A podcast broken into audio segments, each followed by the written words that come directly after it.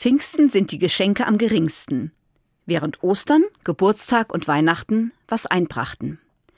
Vielleicht kennen Sie den Spruch von Bertolt Brecht. Pfingsten ist ein Fest ohne Geschenke. Immerhin gibt es den Tag heute, den Pfingstmontag, einen zweiten Feiertag, und ich erzähle Ihnen kurz die Geschichte des ersten Pfingstfestes. Nach der Himmelfahrt Jesu sitzen seine Jünger ängstlich und traurig in einem Haus zusammen.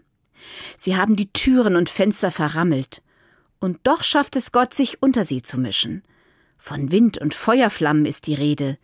Gott hat viel auf Lager, um Menschen zu begeistern. Die Jünger spüren seine besondere Kraft.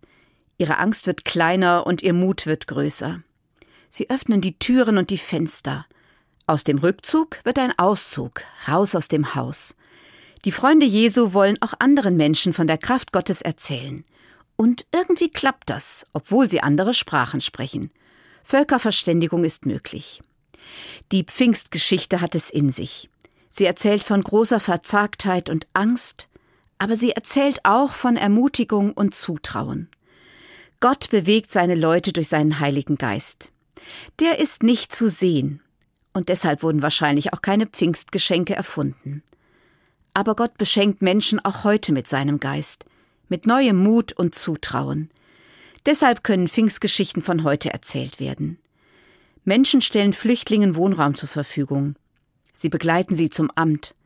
Eine pensionierte Lehrerin erteilt Deutschunterricht für Kinder mit Migrationshintergrund.